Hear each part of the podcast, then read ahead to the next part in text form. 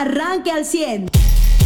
La noticia eh, más importante pues es el informe, el segundo como alcalde eh, eh, de Manolo Jiménez Salinas, que hace un recuento de las obras, de las acciones y sobre todo hace un llamado nuevamente a la sociedad para mantener la prevención y mantenernos en este mes de diciembre, lo que queda de él y durante el mes de enero, a extremar precauciones porque el virus no se ha ido, porque la vacuna no ha llegado y porque la situación pudiera ser más crítica. Sí, muy buenos días, Carlos, Mariano, controles de auditorio.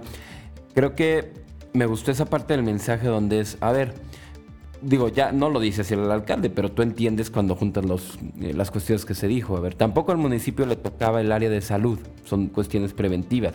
Hacen junto con el CRIT esta clínica eh, de CRIT COVID, ¿no? En Saltillo, eh, hacen sus filtros, hacen sus cuestiones. También hay muchas cosas que a los ciudadanos pues no nos tocan, O, o, o es hasta extremo para nosotros. Y pues si perdemos el fin de por qué hacemos las cosas, ¿no? Que al final de cuentas en toda la función pública eh, se veo como el eje que marcó las acciones a seguir. También para la ciudadanía eh, se comparten estos, estos fines. Pues es al final de cuentas por la salud de nosotros, por un mejor saltillo, por mejores condiciones para vivir, ¿no? por un mejor entorno.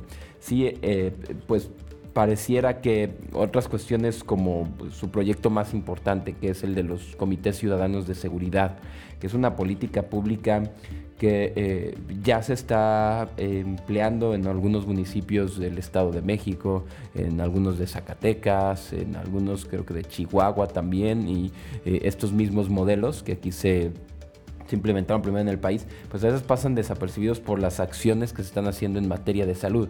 Pero, eh, repito, son el mismo fin, un, mejor saltillo, un saltillo donde el ciudadano sea al final de cuentas el que se la pase mejor. O sea, creo que aquí lo que se presumió no es, soy el alcalde que quiero alzarme el cuello con todo esto que voy a hacer y voy a construir y quiero que cuando me vaya se sigan acordando de mí por esto que hice, esta otra cosa. No, es simplemente... Queremos un saltillo donde el ciudadano esté, esté bien, donde el ciudadano construya las políticas públicas que quiera y sean con él, para él y, vamos, y también por él, ¿no? Eh, a eso me refiero con las que las construya. Eh, sí se veía en este informe mucho la participación de ciudadanos, ¿no? O sea, no es solo la plaza pública para decir que el, alcalde ella hizo tantas plazas públicas, no es, a ver, hay un entorno en donde vive un ciudadano y ese ciudadano necesita estos puntos. Y aquí es demográficamente, eh, nos marca tantos niños, se necesitan más jueguitos que a lo mejor en esta plaza, donde cuando vienen es más a convivir en casa de los abuelos. ¿Sí me explico? O sea, como que sí se veían acciones por el ciudadano. Creo que ese saltillo ciudadano eh, es lo que le ha gustado a muchas personas. Yo vi bastante eh, participación a pesar de ser en red social y en un horario complicado, el que escogieron a las 7 de la noche. O sea, ya de 7 a 9 de la noche son horarios difíciles, ¿no? Para competir y vi bastante aprobación, bastante audiencia, la verdad, en este informe, y bastantes compartidas. Creo que eso le da al, alcalde una, un buen resumen de este año, ¿no? una buena calificación. Eh, no sé cómo lo veas tú, Charlie, o qué otras apreciaciones tengas. A mí me parece muy importante el tema de la participación ciudadana y el tema de los recursos, más de 240 millones de pesos en un año en obra pública, en un entorno en el que pues más de la mitad de este año, o sea, dos terceras partes del año, nada más la pandemia se, se, declara en marzo, entonces nada más hubo un trimestre del año en el que, digamos, el, el, rumbo de lo planeado eh, iba caminando de acuerdo a, justamente a eso, a la organización de lo planeado. Después, eh, eh, pues el tema de la pandemia genera una, pues, detención de las actividades económicas eh, y productivas en, la ciudad, en la capital. No hay que olvidar que Saltillo sigue siendo el, satélite del sureste y de una buena parte de la entidad, ¿no? Entonces me parece que haber establecido esa inversión y eh, también destacó el apoyo y el respaldo que ha tenido del gobierno de Coahuila, eh, pues Manolo Jiménez rinde buenas cuentas en este segundo informe de actividades que pues como decías tú, tuvo una buena audiencia en las redes. Más allá de eso, también me parece una, eh, decisión muy responsable haberlo hecho de esta manera, de forma virtual, sin invitados, sin personas. No es el momento de hacerlo. Eh, me parece muy bien el tiempo, este, más allá de lo que tú decías, que tienes mucha razón en el tema de las redes sociales, pues hay poca audiencia que te aguanta más de 20 o 25 minutos, pero me parece que fue muy bien hecho porque hubo una, un equilibrio y una nivelación entre los gráficos, entre la música, entre los testimonios y entre el propio discurso del presidente municipal, que fue muy puntual. Sí. informó lo que se hizo y con lo que se hizo. Exacto, como que te das bloques pequeños. Bloque aquí estaba en el, en el Mirador, bloque aquí estaba y luego ya está en el, en el eh, multideportivo El Zarape, ¿no? Y le invertimos 100 millones de pesos a construir eso, ¡pum! Corte y ya estabas viendo calles arregladas, aquí le invertimos 250 millones en pavimentación, en drenaje pluvial. Corte y ya estaban en algunas de las plazas de mi plaza, mi casa, 845 plazas lugares dignos, ¡pum! El testimonio de la señora, ¿no? Con su hija y los niños que pues eh, si bien ahorita no usan todos los juegos, ¿no? Bueno, muchos, otros pues sí, eh, por cuestión de pandemia, o mamás se los desinfectan, y es otro tema. Corte, regresabas, el alcalde estaba explicando, si en estos meses complicados hicimos lo del CRIT, corte, ya tenías lo de las luminarias, 55.629 luminarias LED nuevas, o sea, sí estuvo bastante dinámico. Ahí se quedó en las redes, ¿eh? yo lo compartí. Sí, esa es una Este, buena noticia que se quedó ahí en las redes. Eso me parece que le va a dar una perspectiva diferente a los informes en el futuro, eh, porque ahí va a estar, José, y ahí podrás tú eh, analizar y evaluar eh, no solamente lo que dijo el alcalde, sino lo que mostró, porque eso es al final, me parece que lo que la gente puede evaluar. Eh, el día de ayer el gobernador a nivel estatal estuvo en la comarca lagunera, encabezó este subcomité técnico de la laguna eh, allá en Torreón, y bueno, pues hoy publica, por ejemplo, Vanguardia, que el gobernador dijo que Coahuila sería de los primeros en tener vacuna en forma extraoficial, así lo dijo. Bueno, lo publica Vanguardia. Eh, yo, yo traigo ahí mis dudas porque vi una declaración de Roberto Bernal. eh, no, no, la, no la escuché completa, pero dice que, como otros muchos estados del país, pues no estamos preparados para almacenar y refrigerar la vacuna. Sí, claro. Pero bueno, es lo que publica Vanguardia hoy. A mí me, me llama mucho la atención porque es a nivel estatal. Que, que creo que ayer el, el gobernador no estuvo en la Ciudad de México, o sea, sí alcanzó ese subcomité. Sí, O sea, sé que estuvo con Landó en, en el, en Torreón. En la Ciudad de México con el, perdón, con el embajador de Estados Unidos Ujú. en México. Mira, yo aquí lo estoy viendo ahí en Sí, entonces- fotos. Ah, no, sí. Yo creo que esto es Torreón. Sí, claro. Ahí. Sí, el, el- están haciendo ahí en el centro de convenciones. Ujú. ¿Te acuerdas que empezó el que de hecho hizo el mismo? está Cermeño, Ajá. está el gobernador. Yo creo que sí es. Sí, pues, eh, fue en la mañana o, o se ve oscuro al fondo, ¿verdad? Pues los subcomités son el, en, en, en la tarde, de tienes las toda la razón. Los, el del Torreón es en la mañana, generalmente, a las 11, 12 ¿Sí? del día. Sí. Ah, no, aquí los lo que hacen. son do- de la tarde son los de aquí. Pues aquí no se vuelan horario de Sí, trabajo. porque ya los informes ya no llegan a las 12. Están llegando a veces a la 1, 1 y media, Ujú. 2 de la tarde, porque el gobernador da los datos en cada subcomité. Claro. Y ayer que sí es bastante importante este tema, eh, te digo, estuvo el gobernador reunido con el, el embajador Bueno, de nomás Estados déjame Unidos. terminar con el tema de la vacuna, porque a mí me parece muy importante que, que surja esta información. Es, el, es la primera plana de vanguardia, sería Coahuila de los primeros en tener vacuna, señala Riquelme de forma extraoficial. Dice, este fin de semana o la próxima semana podría llegar a México la vacuna de Pfizer. El gobierno federal determinará cómo será la distribución y se reiteró que se dará prioridad a adultos mayores y a eh, personal médico, obviamente. Eh, yo insisto, me llama mucho la atención porque eh, ahorita le, le muestro, bueno, eh, si quieres ahora sí, José, el No, sí. tema de, de la visita. Está viendo, Pues este, exacto. este embajador ya le queda poco tiempo, ¿eh? se va en menos de un año. Sí, digo, bueno, es lo que lo cambien y, y No, pues cuestiones así. Sí, es republicano, se va. Digo, Una lo semana, lo un cambien mes, lo cambien, corran, ajá. se va. Sí, Este, obviamente no va, no van a mantener ajá. es Con la este misma cuate, política. pues digo, fue más una visita de cortesía de cuates. Este, este cuate ha hecho muy buena química con los mexicanos y le entró a las redes y se iba a los mercados en la Ciudad de México a comer menudo y la madre. O sea, Y este fue- cuate andaba en campaña. Pero fue el que quemó a AMLO, ¿te acuerdas? Sí, el que, exactamente. El que, no, a ver, se acabaron las comilonas. Y sale Lan- este Landó en esta comida y haciendo sus historias y sus twitters de qué bonito estuvo. y fue al que le avisaron esta comida. Fue que le avisaron gourmet.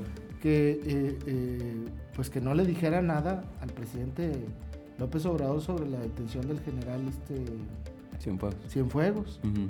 Que por cierto, ¿está detenido o no el general No, Cienfuegos? no, no, nada ¿verdad? más está notificado que hay una viento, investigación. Sí, claro, él llega, Qué raro, ¿eh? pues pues no que se había acabado la... O le metieron otro gol al presidente como a Pemex le metieron un gol, dijo ayer. Eh, eh, eso, sí, eso no es corrupción. Ajá, es ah, un gol. Es que a Pemex le metieron un gol porque este, no le avisaron o no revisó lo de mi prima. ¿Qué, ¿Qué, persona tan más cínica, ¿no? 200 y pico millones de pesos para la prima del presidente y para, para, él no es corrupción, ¿eh? Ni es tráfico de influencias, ¿eh? No, como que... es, eh, le metieron un gol a Pemex. Sí, claro, porque como habíamos dicho, ¿no? En cuanto se dio a conocer esto, la prima del presidente era una contratista que había trabajado ya por años y no solo en México. Ah, ¿no? No, no, así era corrupción. No le llamen gol. Eh, el gol es una cosa hermosa, es una cosa que hace vibrar no solo a los mexicanos, sino a todo el mundo, ¿no? El gol es, la culminación de un esfuerzo de equipo. No es una corrupción de, disfrazada, señor presidente. Pero yo creo que aquí lo importante con, esto es que en el último reporte que haga este embajador, o sea, a ver, empresas este, eh, norteamericanas como Whirlpool han eh, recuperado o, o relanzado, ofertado empleos dentro de pandemia no han tenido brotes y sí hay estados fronterizos donde las empresas norteamericanas eh, sepan, vaya, que pueden como las de cualquier otro país, pero pues están con el embajador norteamericano, es obvio el interés hacia dónde van, como Whirlpool, ASCO, que es así, no se pronuncia así como ASCO en español. Whirlpool lanzó sí 60 empleos, o sea, ASCO 300, Constellation Brands 250 empleos, esto nada más durante eh, pandemia. ¿No? O, eh, recuperó Aptiv, 133 eh, empleos, Walmart, 1.500 trabajos, y eh, que el siguiente embajador de Estados Unidos en México sepa que este Estado no tiene grillas, que este Estado no los ve como un gobierno neoliberal y que no reconoce el triunfo ni felicita a Biden, sino un Estado que por encima de las políticas quiere que su gente tenga trabajo y que se desarrolle y que crezca el Estado. ¿no? Lo demás ya es politiquería y como todos los ciudadanos hemos dicho siempre, a ver, antes que el político esté el ciudadano para nosotros. No se confundan, el que pretenda ser político en este estado también no se confunda, no me importa de qué extracción, de qué tinte, de qué ideología seas. Aquí en Coahuila ya nos gustó que esté primero el ciudadano y que las cosas se hagan para los ciudadanos, punto, ¿no? Y creo que decirlo también un mensaje internacional, pues es positivo eso, y aquí estamos para trabajar, punto. Muy bien, pues eh, en el tema de la vacuna, yo insisto esto, eh, eh, digo, sin demeritar y sin, porque Vanguardia dice de forma extraoficial, el gobernador lo que dijo ayer, la información que yo tengo, es que no hay información oficial sobre la oficial, ojo, sobre la llegada de las vacunas contra el COVID a Coahuila, pero el ejército le ha pedido al gobernador que se organice el gobierno del estado para las primeras aplicaciones, lo que demuestra y confirma lo que ya le habíamos dicho aquí, que el gobierno federal no tiene la capacidad para establecer un sistema nacional de vacunación, lo tendrán que hacer a través de los estados. El problema es que ahora el gobierno federal va a decidir quién y cuántas vacunas se aplican en cada estado. Y luego el doctor Roberto, eh, eh, Roberto Bernal, el secretario de Salud, también reconoce que en Coahuila no hay capacidad para mantener las vacunas de Pfizer, no hay congeladores especializados en el estado. Lo que ya había dicho Mariano aquí, no nada más en Coahuila, en todo el país, obviamente. Entonces, es la información que yo tengo, me parece lo de Vanguardia sí un poco... Sí, y eso es porque este, lo que ellos querían pues no se necesitaba para nada, ¿no? O sea, si has comprado alguna medicina en frío, te daban tu bolsita de hielo, ¿no? De esas como de la hielera y vámonos, ¿no? O en hielerita. O sea, no, nunca habíamos tenido algo que necesitara tanto. Lo que yo no entiendo de los gobiernos en el mundo, ¿eh? Y obviamente en Coahuila y en México. ¿Cómo, si, si sabías desde hace tres o cuatro, cinco, seis meses que ya estaban trabajando en una vacuna, ¿no te preparaste para eso? No, yo creo que ahí sí no. Porque hay varias vacunas. Eh, ya teníamos toda la lista.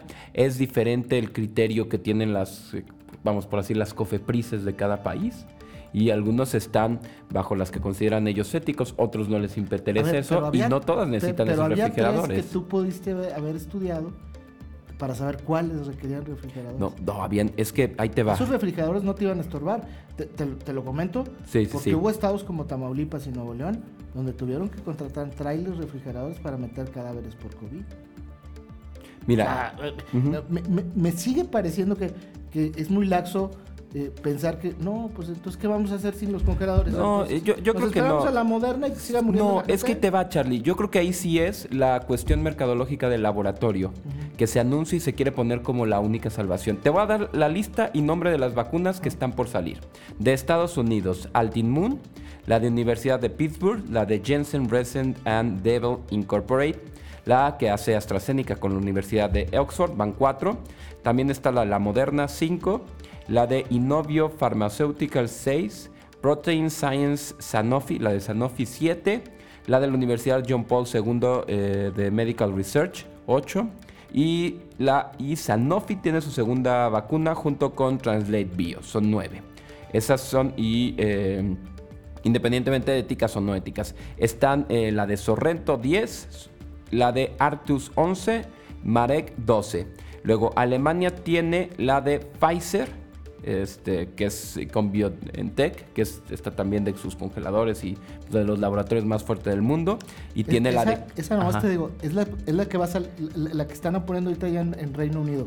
Ajá. Yo, yo, yo, si fuera mi familia, yo, si es la que está disponible, pues esa, yo Pero te- vaciaba, espérame, Ajá. yo vaciaba mi refrigerador. No, claro, pero sea, no sirve. punto. el- el- o sea, todas las que las que estoy No, no, diciendo sé que sí no, están por salir. Ajá. este, en mi casa, me Sí, sí, explico. sí, sí, sí, como Pe- país, Pero insisto, no nos preparamos. O sea, tan no nos hemos preparado que el ejército le pide a los estados, prepara tú el sistema de vacunación. Pero es que te va, como tanto tienes la de Pfizer que necesita su Sí. refrigeración, tienes de mismo Alemania la Pero- de CureVac Sí, que no pero- necesita Pero refrigeración. hoy la que está aplicándose, hoy, José, hoy martes, en Reino Unido es la de Pfizer. No todas las que has Sí, dicho. no, claro. Pues nos esperamos. Pero todas ya estas nos otras están- se están- meses y ya llevamos este, más de 100 mil muertos, pues eh, otros 20 mil, 40 mil que... ¿Y por qué lo dice Gatel? Es el experto epidemiólogo, el encargado de la salud de México. Él debe saber más. Pues no lo sabemos, pero lo hace porque se está peleando contra Claudia Sheinbaum y contra Marcelo Ebrard, que son los otros que tienen Claro. aspiraciones presidenciales.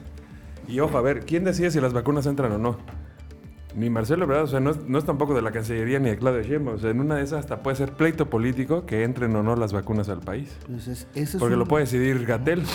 Y si Gatel quiere dejar mal parado a Marcelo Ebrard, no las mete. Y si no las quiere mandar a la Ciudad de México para dejar mal a Claudia Sheinbaum, no las manda. Eso va a estar más difícil. Yo, yo por eso insisto que eh, es muy confuso y no estamos preparados. Y tan no estamos preparados que lo estamos haciendo así como dice Mariano. Pero bueno, el tema va a dar mucho que hablar. Yo Claro. por lo pronto le digo que aunque ya está la vacuna, es muy triste que aquí no la vamos a tener pronto. Así de fácil. Sí, bueno, así como tal, o sea, como país, ¿no? Ajá. Y, este, y eso es muy triste porque pues ayer nomás hubo 26 muertos. 26 familias eh, que pudieron haber esperado algo diferente. Y el lunes, Eh, que exacto. también es cuando reportan menos. Hay 280 y tantos eh, contagiados que tienen la esperanza de sobrevivir todos, ¿eh? pero que hay una tasa eh, una estadística de ellos que no lo va a lograr. O sea, No, claro. es- un punto. porcentaje que Exacto. se ha venido cumpliendo catastróficamente. Exacto. No es un mal que se le desea a nadie, Entonces, pero pues, Los 120 mil que nos dijeron desde hace meses, México puede llegar a, ten- a superar los 120 mil. Yo creo que ya lo superamos. sí, o sea, de, de los confirmados al ritmo, Pues vamos ya en dijo Gatel 110. que los multiplicáramos por 10. Sí, no manches, o O sea, y, y ese es el tema, ¿no? Pero bueno, de eso y más vamos a platicar esta mañana. Ya están los horarios de la Liga MX. El de ida es el 10, que es eh, ¿Jueves? jueves. y el de vuelta es el 13, que es domingo. Eh, eh, los dos a las 9 de la noche. Bueno, uno es del domingo- 8.30 el del domingo, Ajá. pero eh, no sé si es para que la ceremonia de premiación, cuando le den la- el trofeo y las medallas a Pumas, eh, acabe en el mismo horario. Eh, pero si empieza el... Se van a meter una bronca en la Ciudad de México. Ayer Claudia Sheinbaum salió a pedir públicamente la visión de Pumas. Obviamente en la Ciudad de México, porque pues ahí es donde se concentra la mayor cantidad de aficionados de, de UNAM. Ujú. Que no salgan a celebrar, ¿no? Este... Mira, a no van a poder el 12 con los festejos. Bueno, desde antes, desde ahorita ya están teniendo las filas en- de peregrinos.